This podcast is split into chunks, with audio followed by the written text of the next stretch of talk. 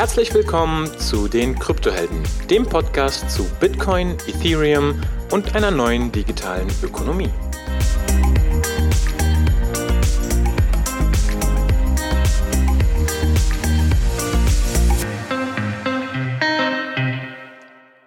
Hallo liebe Kryptohelden, herzlich willkommen zu einer neuen Folge zu einem Talk.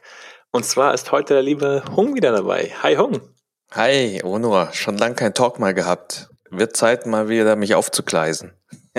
Super lang. Was, was hast du denn gemacht? Wo hast du dich rumgetrieben? Ich habe jetzt, ich habe jetzt die letzte Zeit echt ein bisschen, habe mich ja seit 2017 so äh, neu orientiert, mein, mein, damals meinen Job geschmissen und so Neues probiert, Selbstständigkeit, jetzt nicht im Kryptobereich oder sonst wie, äh, sondern so als als Coach und Trainer und ähm, ja, das ist halt ein großer Schritt aus meiner Komfortzone. Deshalb musste ich da jetzt ein bisschen Gas geben und konnte nicht so alles mitverfolgen, was so in den letzten Tagen hier im Crypto-Space lief, ja. Viel zu tun. Wir haben zwei ganz coole Folgen in der äh, Zwischenzeit rausgebracht. Einmal mit dem äh, Sascha haben wir quasi über die Anatomie einer Transaktion gesprochen und dann haben wir noch eine Folge mit dem Markus von Bitcoin im Turm gemacht. Das war recht amüsant. Ich dachte, ich kann ihn grillen, aber er ist ganz gut ähm, ausgewichen, philosophisch. Ja, ja, der ist, der, der ist, der ist schlagfertig. Also ihr habt euch da, da echt unterhaltsam, nicht gebettelt, aber das war, ich habe da saumäßig viel mitgenommen, also aus beiden Folgen. Sind halt dann irgendwie so dreieinhalb Stunden deines Lebens, wenn du die reinziehst, ja. Gut, mit, mit ich, ich ähm, mach die dann mit einer etwas schnelleren Geschwindigkeit, weil das Gute an dir und mir ist, wir sprechen extrem langsam. Da kannst du auch mit 1,5 oder 2er Speed durch. Und ähm, aber die dreieinhalb Stunden, die, die haben sich echt gelohnt. Also die, die fand ich richtig gut, die Folgen. Danke dir auf jeden Fall dafür. Sehr cool, okay, dann hat sich das wenigstens gelohnt. Ja, heute wollen wir ähm, mal wieder so eine kleine äh, Rundfahrt machen äh, über Themen, die sich in den letzten, ich würde sagen, drei, vier Wochen so ergeben haben. Hast du denn irgendetwas mitbekommen? Du, ich habe also ich habe echt ab und zu schon so auf Twitter mal geschaut und äh, was was so so ein bisschen lief und ich weiß nicht, da ist so viel auf mich hereingeprasselt. Also ich habe da so ein paar paar Stichworte mit irgendwie so 50 Bitcoin, irgendwie Donation. Ich habe da irgendwie äh, keine Ahnung, das mit Pornhub, PayPal und und so weiter. Aber ich weiß nicht. Also so, okay, okay. steigen, steigen wir mal, steigen wir mal ein.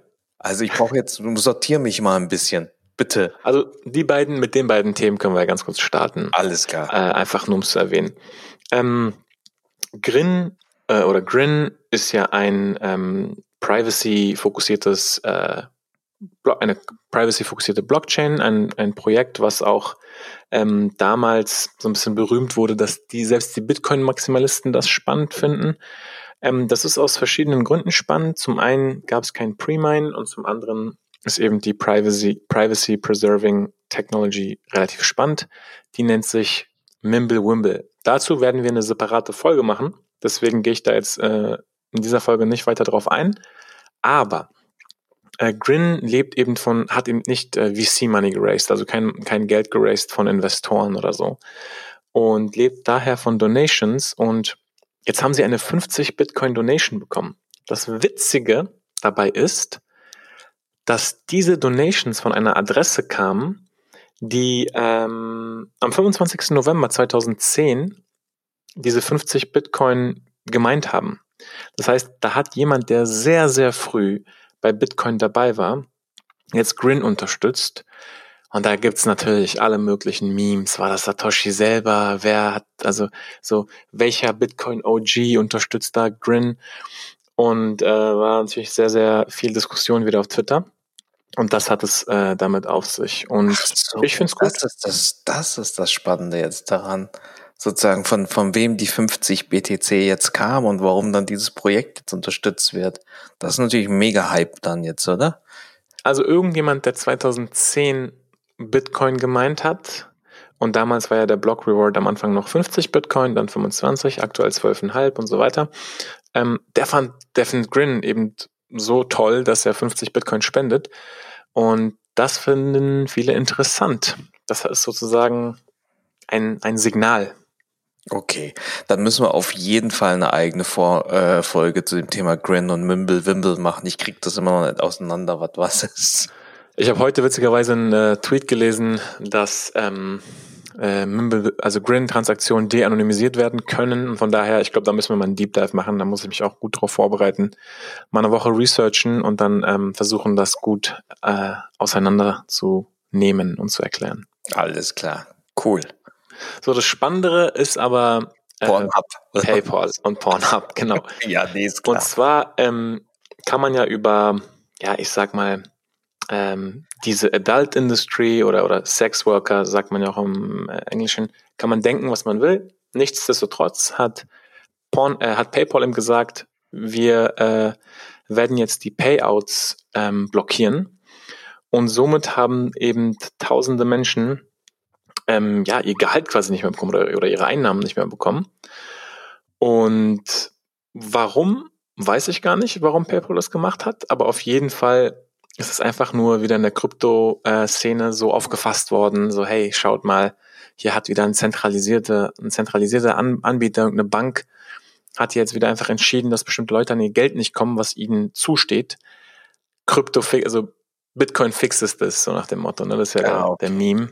Äh, ähm, Pornhub, war da nicht irgendwann was mit einer Kryptowährung? Oder ver verwechsel ich das gerade? Das hast du mitbekommen, ja. Ja, die hatten ähm, eine Kollaboration mit Verge gehabt. XVG, aber XVG ist halt ein Meme-Coin, ne? Das ist halt, also der, Witz, der Witz ist, das äh, vermarktet sich als Privacy-Coin, aber das ist quasi ein Dogecoin-Fork gewesen damals. Und Dogecoin war ja wirklich ein Meme.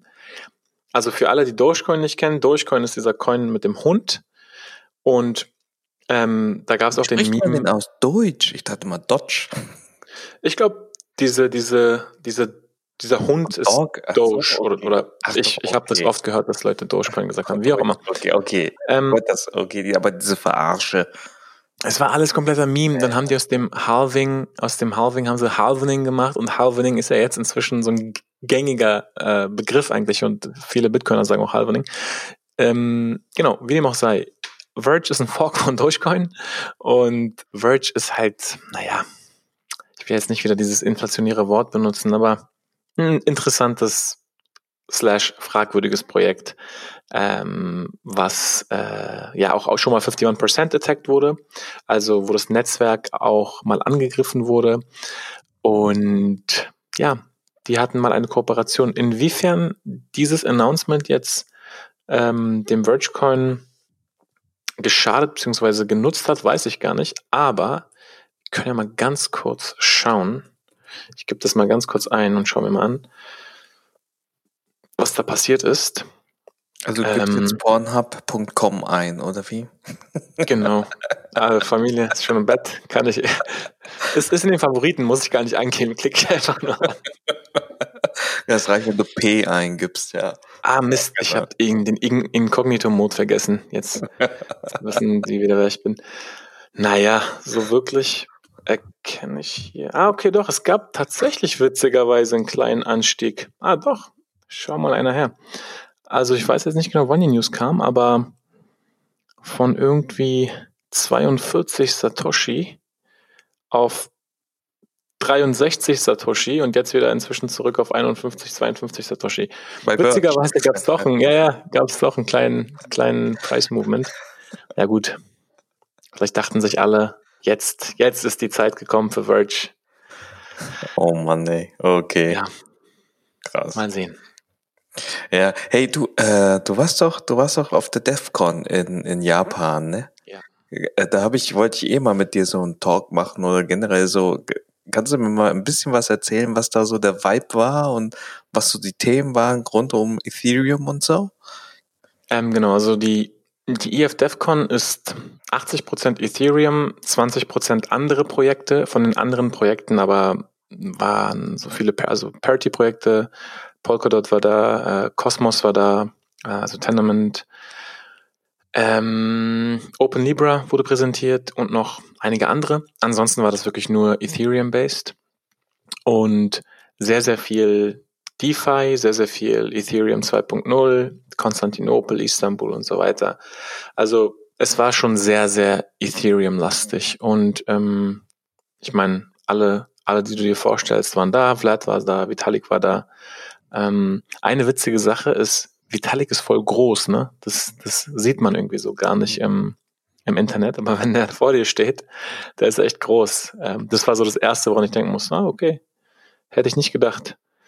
Ähm, ansonsten, der Vibe war cool. Ich meine, das Coolste an der DEFCON ist immer alles drumherum. Und wir haben ja auch eine Party gemacht und da waren echt auch viele Leute da. Und ja, hat Bock gemacht. Und Japan ist Hammer. Also Japan ist wirklich richtig cool. Muss ich auf jeden Fall nochmal hin. Okay, ja, bestätigen, sagen alle irgendwie. Und gibt's da in dem, in dem, äh, der Community irgendwelche News, die, die irgendwie interessant wären? Ich glaube, das Interessanteste ist jetzt, ähm, es gibt zwei interessante News. Einmal wirklich, wir bewegen uns ja Richtung Ethereum ähm, 2.0 langsam zu. Und demnächst wird das ähm, ja, Istanbul-Net heißt das oder Istanbul Mainnet äh, deployed. Das ist einfach ein Schritt wieder Richtung ähm, Update und äh, Fortschritt von einigen EIPs, Ethereum Improvement Proposals, die ja immer vorgeschlagen werden. Ähm, und da werden eben einige dieser implementiert. Und eine interessante Sache bei Ethereum ist, dass ähm, das Netzwerk vom Proof of Work äh, als Membership Control, also als Civil Resistance, irgendwann auf Proof of Stake umsteigen wird. Und es hat auch letztens einer in einer Gruppe äh, geschrieben, man braucht 32, man wird 32 ETH, brauchen, um eben äh, Ethereum zu validieren und zu staken. Mhm. Das heißt, wenn jemand das tun will, könnte man sich diese jetzt langsam ansparen. Ansonsten wird es auch sicherlich Pooling-Diskussionen ähm, geben. Aber genau, also Istanbul ist jetzt quasi ähm, ja so eine Art Update slash Fork Update. Genau, das ist so Ethereum relevant. Das zweite, was ich viel spannender finde, ist ähm, MakerDAO. Und zwar seit heute, also MakerDAO ist eine Plattform, wo du Ethereum reinpacken kannst in einen Contract und DAI rausziehen kannst. DAI ist ein Stablecoin, der ist an den Dollar gepackt. Ein DAI soll ungefähr ein Dollar sein. Und wenn du zum Beispiel im Wert von 150 Dollar Ethereum reinpackst, kannst du 100 Dollar DAI rauspacken. Dann hättest du eine Collateralization Rate von 150 Prozent. Das heißt, du packst halt 50 Prozent mehr rein, als du rausholst, damit es sozusagen so einen kleinen Sicherheitspuffer gibt. Puffer gibt. Ähm, und das ging halt nur mit Ethereum. Ne? Und dann gibt es noch die Stability Fee und so weiter. Darauf, darauf, gehen wir jetzt nicht ein. Wir haben ja eine Folge zu ja, äh, Landing, und, Landing und Docking, da kann man tiefer einsteigen. Mhm. Aber jetzt geht das halt auch mit anderem Collateral als nur, ähm, als nur ETH. Und jetzt gibt es quasi Multi-Collateral DAI und Single Collateral DAI. Also Single Collateral DAI ist quasi das, Nur ist, was es, ah. Genau, was es bis heute gab. Und jetzt gibt's halt, es gibt halt diese Collateralized Debt Positions, CDPs. Und das soll jetzt auch mit ähm, Multi-Collateral Collateral DAI gehen. Und da kann man dann zum Beispiel Augur reinpacken, also den, den REP-Token oder Basic Attention Token, BAT. Und das sind sozusagen zwei die erst, der ersten Token, die da reingehen werden. Ansonsten wird noch äh, Omise Go, OMG da reingehen, Zero X, ZRX wird da reingehen, ich glaube Golem. Ähm, und in der Zukunft sicherlich äh, weitere andere. Äh, ohne waren das jetzt alles ERC20 Token ja. oder? Achso, das okay. sind alles ERC20 Token, genau. Das ist quasi, das ist quasi äh, genau die Erneuerung. Okay, okay. Und dann kann ich sozusagen alles reinpacken, alle ERC20-Token, die ich habe. Und jetzt nicht nur ETH. Genau, also ich bin, wie gesagt, wir hatten ja auch wahrscheinlich zu wenig, aber wir hatten kurz, glaube ich, auch angesagt, äh, angedeutet, das ist alles hochriskant, was in diesem DeFi-Space abgeht. Für mich ist das wirklich eher so Kategorie Experiment. Ich pack da mal irgendwie 10 Dollar rein, mach irgendein da, also probier da einen Contract zu erstellen und guck mal, was passiert und wie sich das anfühlt und vielleicht, wenn ich Mut, also wenn ich mehr wetten will, dann packe ich da mal ein paar mehr Token rein, aber jetzt keine äh, signifikanten Amounts, weil das ist quasi ein ähm, eine sehr, sehr frische äh, Technologie und wer weiß, was da passiert. Aber es ist einfach, das Experiment reizt mich äh, schon sehr, muss ich sagen. Also ich, ich bin da schon so, okay, was passiert jetzt, wenn ich jetzt, keine Ahnung, 100 Bats da reinpacke und dann mir DAI rausziehe? Dann habe ich quasi, ja, wie so eine, wie so eine ähm, Long-Position, auf die ich aber Zinsen zahle. Und diese Zinsen sind dann der Stability Fee. Und je nachdem, wie sich der Preis dann von meinem Bet entwickelt, kann ich dann sagen, okay, kaufe ich jetzt mehr und in den Contract und ähm, mache den mein, mein Contract stabiler, dass der nicht liquidated wird. Also stell dir vor, ich habe da ähm, ähm, 100 DAI rausgezogen und keine Ahnung wie viel Bet reingepackt, dann gibt es ja so eine Spanne, wo dieser diese Position liquidiert wird, wenn der, wenn der Bet-Preis sinken würde, so sehr sinken würde, dass es nicht mehr die DAI wert ist dann könnte ich ja quasi meine Bet nachkaufen und da reinpacken in diese Position. Und somit hätte ich quasi so einen mega langen Long, auf die ich quasi immer Zinsen zahle. Das heißt, es macht nicht unbedingt Sinn, es sei denn, ähm, der Preis entwickelt sich eben so, wie ich es haben will, dann kann ich eben so ein bisschen herumspielen. Ne? Also die Wette ist, lange Rede, kurzer Sinn, die Wette ist halt immer, ich habe ja quasi so wie so ein Hebel und eine Fee und wenn die Preisentwicklung meines, meines Collaterals ähm, besser ist oder schlechter ist, ist auch egal. Kann ich dem, je nachdem, wie der, sich der Preis gerade ent entwickelt, kann ich aus der Position Collateral reinpacken und Collateral rausnehmen. Und das finde ich einfach spannend. Ich könnte zum Beispiel, wenn jetzt ähm, der Bet-Preis durch die Decke geht, könnte ich Collateral rausnehmen, weil ich jetzt mehr Puffer habe in meiner Position, könnte damit die Position vielleicht auch ein Stück abbezahlen und habe dann so eine relativ sichere Long-Position in diesem Contract drin. War wahrscheinlich ein bisschen zu kompliziert, aber ich, ich lache mich tot. Das ist immer so geil, wenn du versuchst. Wir hatten ja im Vorfeld gesprochen, hey, wir haben so viele Themen. Äh, du hältst dich auf jeden Fall kurz, aber du hast das jetzt so äh, super nochmal dargestellt. Du hast eigentlich unsere eigene Episode zum Thema äh, Lending und Borrowing hast du jetzt gerade eigentlich äh, ausradiert, ja. Kurz. okay. Gut, ich greife jetzt eigentlich, stopp dich jetzt. Okay. Machen wir, machen wir weiter.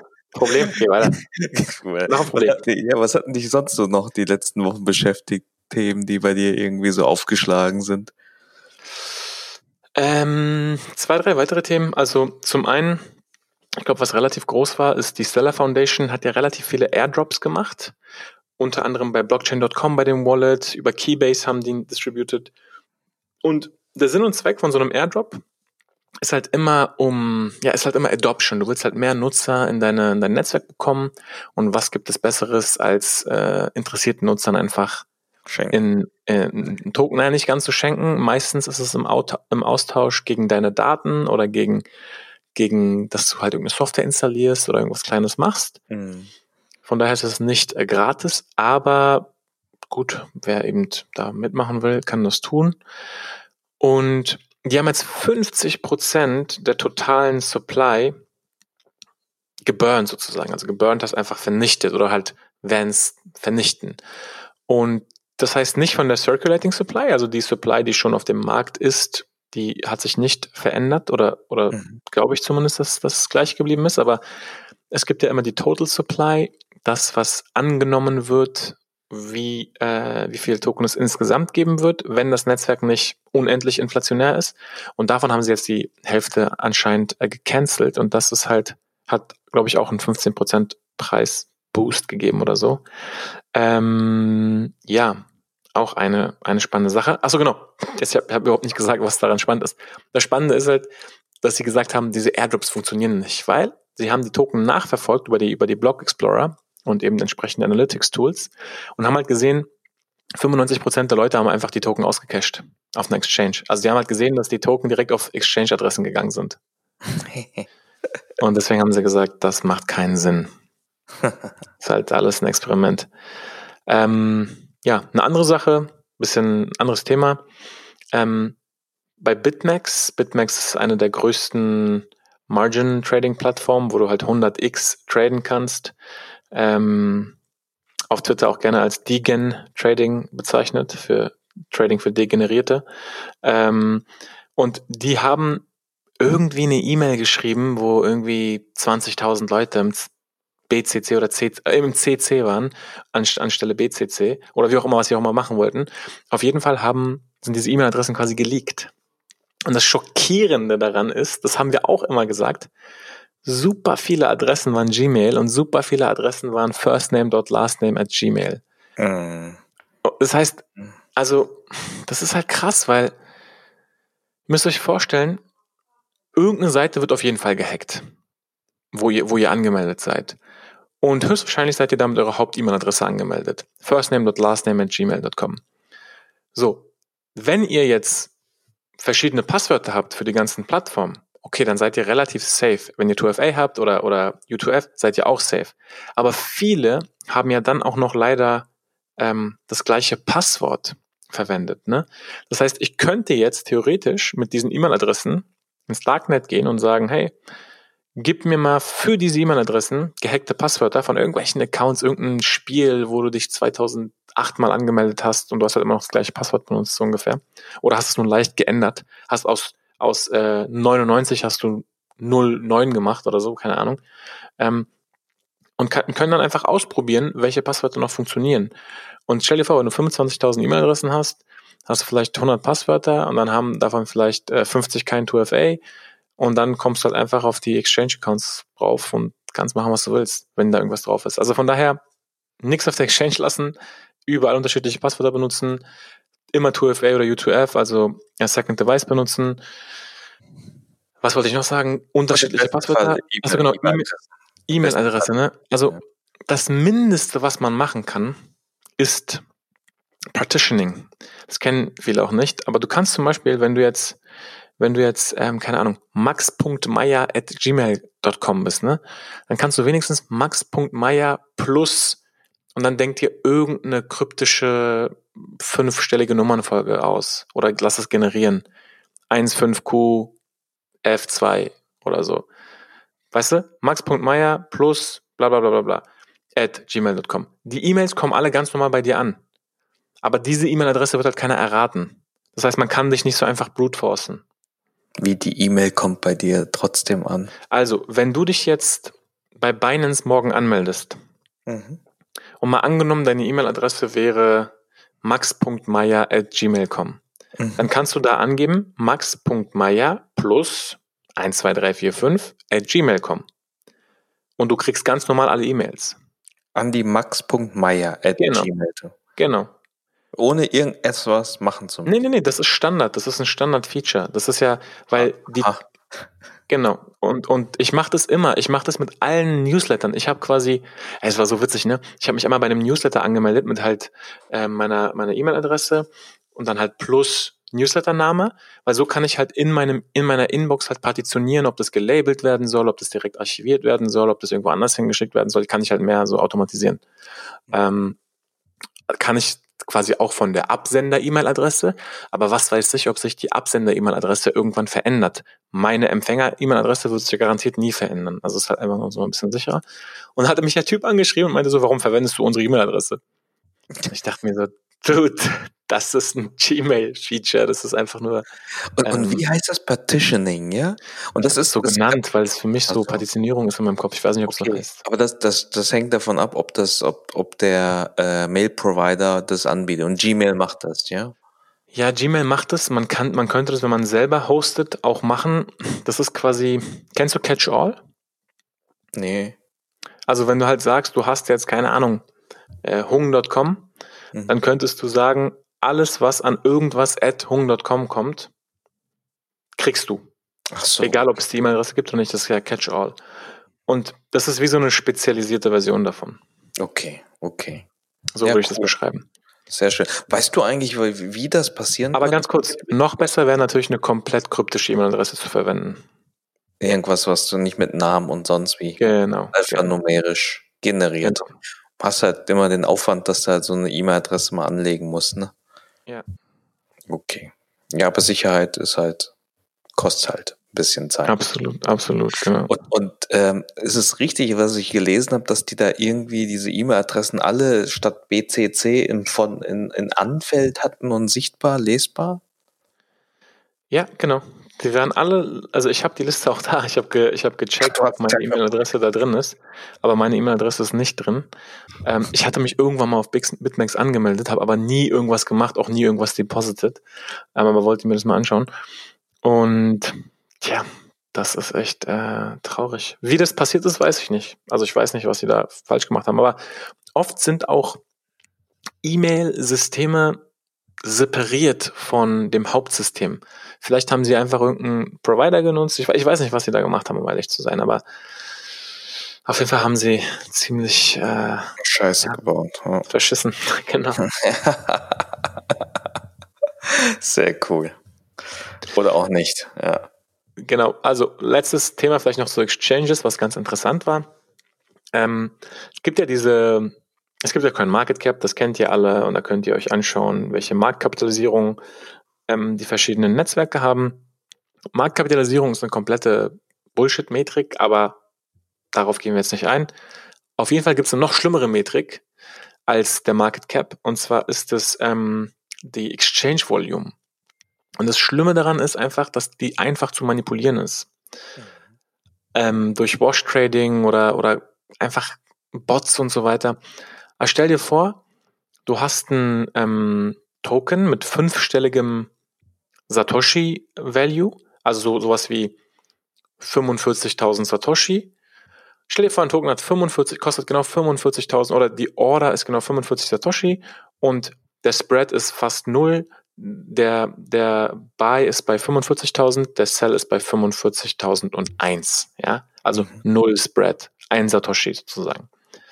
Ähm, dann machen Exchanges oft Folgendes. Sie setzen für einen gewissen Markt die Fees auf 0% und dann kaufen und verkaufen sie einfach innerhalb dieses Spreads, keine Ahnung, tausendmal den Token. Oder nicht tausendmal, wahrscheinlich 20.000 Mal, 100.000 Mal diesen Token. Also kaufen um sich selbst die Volume hochzusetzen, oder? Genau, wie? kaufen für 45, verkaufen für 45 und 1. Das Risiko ist ja minimal. Also im Prinzip haben sie wahrscheinlich immer die gleiche Anzahl der Token, machen halt vielleicht einen minimalsten Verlust, wenn überhaupt. Ich glaube aber, um ehrlich zu sein, nicht, weil der, der Preis bewegt sich ja auch in Wirklichkeit. Das heißt, so gesehen ist es wie so ein Extended Market Making. Aber das sind quasi keine echten Menschen, die traden. Das sind auch nicht externe smarte Bots, die traden, sondern es ist halt wirklich nur, um dieses, diese Volume-Metrik zu manipulieren. Ähm, das ist dann so Bullshit-Market-Making. Und das wurde oft kritisiert. Und deswegen hat CoinMarketCap jetzt Liquidity eingeführt, also Liquidität. Und das soll eine Verbesserung sein, weil sie anstelle des Volumens eben wirklich auf die Orderbook Depth unter anderem gucken. Also sie gucken wirklich, wie, wie viel könnte ich jetzt echt kaufen und verkaufen? Wie viel wie viel Limit Orders sind im Orderbuch.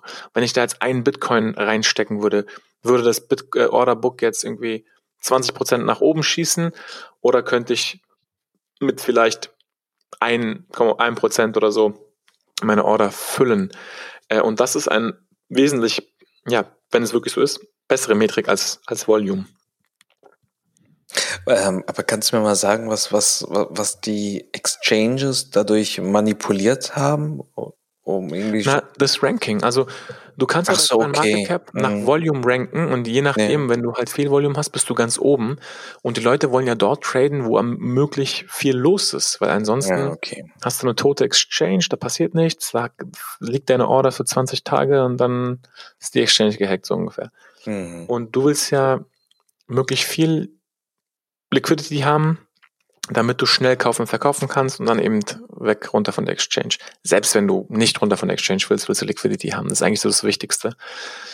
Das Wichtigste, eine, das Wichtigste beim Trading ist halt Volume, dass du halt in einen Trade rein und raus kannst. Mhm. Weil stell dir vor, du kaufst was und kommst nicht mehr raus. Weil rausgehen würde bedeuten, dass du 20% Verluste in äh, Kauf nimmst, weil das Orderbook nicht mehr hergibt. Das, das wäre eine Katastrophe so. Und das ist bei kleinen Token passiert es relativ einfach. Also da muss man jetzt nicht irgendwie 1000 Bitcoin haben. Da reichen schon 5 Bitcoin oder so. Ja, ja. Okay, bin ich mal gespannt. Die Umstellung jetzt auf CoinMarketCap ist schon gewesen, oder wie? Du kannst einfach auf CoinMarketCap, auf CoinMarketCap gehen, auf Exchanges gehen und dann ist ja rechts so ein schwarzer Pfeil und dann ist halt Top 100 bei Adjusted Volume, Top 100 bei Reported Volume, das braucht man sich gar nicht angucken und dann bei Liquidity und bei Liquidity ist eigentlich so das okay. Interessanteste und da hat halt und man sieht zum Beispiel, dass die echte Liquidität, also ein, ein Satz vorab, ich glaube, das kann man auch faken, wenn man will. Ich glaube auch nicht, dass das jetzt zu 100% stimmt. Aber die Liquidity-Zahlen sind halt schon deutlich niedriger und das ist so gesehen realistischer. Man kann jetzt natürlich auch sagen, viele Bots packen ihre Orders auch nicht vorher als Limit Order ins Orderbook, sondern sind Market Taker und nehmen einfach nur eine Order, sobald sie reinkommt in einer Millisekunde. Aber ich finde einfach, das ist schon eine interessantere Metrik als, als diese ganzen komischen Volumes. Und das Ranking sieht auch wirklich anders aus, wenn man sich das anguckt. Ja, genau, also das, man, das wollte ich mir mal jetzt im, im, im Nachgang mal, anschauen, wo die Exchanges bei, dann tatsächlich liegen. Ja. Bei Reported Volume 24 Stunden, Bitmax 2,5 Milliarden, okay. Mhm. Ähm, Adjusted Volume, also es war Platz 1. Adjusted Volume L-Bank 1,3 Milliarden. Wo ist Bitmax da? Bitmax ist da bei, wow. Wo sind die? die sind ja von ein paar Milliarden zu ein paar Zehntausend. ja, aber ich finde die gerade wirklich nicht. Bei Adjusted Volume tauchen die. Habe ich jetzt verpasst? Äh, krass. Okay, aber Adjusted Volume ist auch schon, schon, schon irgendwie eine Anpassung von Das war der erste Schritt. Das, ich, der, ich hat, weiß nicht. der hat nichts gebracht. ich weiß jetzt nicht genau, wie die adjusten, aber die adjusten. Hier, Adjusted Volume, Volume from Spot Markets, excluding Markets with no fees and transaction mining. Also genau das, was ich gesagt habe.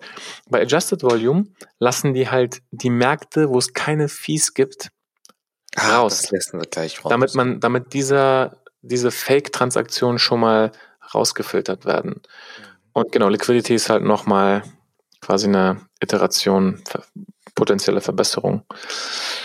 Das sieht man schon. In Beta. Äh, okay, okay. Nee, cool. Muss ich mir mal anschauen. Stark. Uno, ich sehe gerade, wir haben eine halbe Stunde. Ja. Äh, wir haben noch so viele Themen. Ich glaube, das behalten wir uns noch auf für irgendwann eine zweite Runde. Ähm, Hast du aber noch irgendwie ein Thema so Richtung Weihnachten und was du dir wünschst? was ich mir wünsche? Ähm, lass mich kurz überlegen. Bin mhm. auf der Suche nach Geschenke. Mhm. Und ich glaube, ein, ein cooles Geschenk, da bin ich eigentlich auch echt dankbar, dass dieses Buch jetzt raus ist ist äh, Bitcoin Standard jetzt auf Deutsch, ne? Ah. Da habe ich mir manchmal so überlegt, hey, wenn du den, den, den Schinken echt den Leuten so schenkst zu Weihnachten, äh, kannst du ja, wenn es gut läuft, denen wirklich echt was ganz Tolles schenken, ja, dass ihr Leben komplett verändern wird. Ähm, es soll ja Leute geben, die immer noch auf, auf Deutsch konsumieren und lesen in Deutschland. Ähm, und da ist auf jeden Fall cool, dass es jetzt den Bitcoin-Standard auf Deutsch gibt. Und zwar hat, ich kenne ihn, ich kenne ihn nur als Fab the Fox und Crew, sage ich mal. Ähm, die haben den Bitcoin-Standard übersetzt. Und ja, kann man unter anderem auf Amazon kaufen, aber auch direkt auf der Seite von denen. Können wir auch unten in den Show Notes mal verlinken. Das wäre, glaube ich, ein ganz gutes Geschenk. Stark. Onor. Ja, in dem Sinne, ich glaube, mit Weihnachten Bitcoin Standard, das packen wir auf jeden Fall rein. Und ich denke auch in die Show Notes plus, plus auch die ganzen Links, wo ihr die Themen nochmal nachlesen könnt. Und also mir hat das jetzt extrem viel gebracht, weil ich war jetzt die letzten zwei, drei Wochen echt irgendwie außen vor. Und ähm, da jetzt mal wieder so ein bisschen Klatsch und Tratsch finde ich auch mal ganz gut. In diesem Sinne, ciao, bis zum nächsten Mal.